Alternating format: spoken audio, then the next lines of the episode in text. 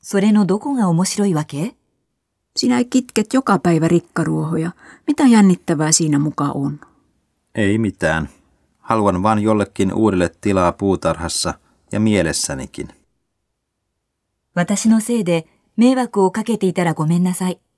Minulla on paljon ruoka-allergioita. Olen pahoillani, jos minusta on vaivaa. Ei mitään vaivaa. On hauskaa kokeilla uusia reseptejä.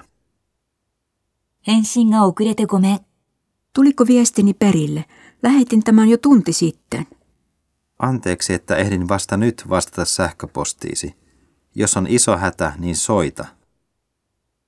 感謝の言葉もありません。 Oi miten ihana huivi, kiitos. Ihailen sinun virkkaustaitoasi. Minulla ei ole riittävästi sanoja, joilla voisin kiittää. Se on hyvin yksinkertainen.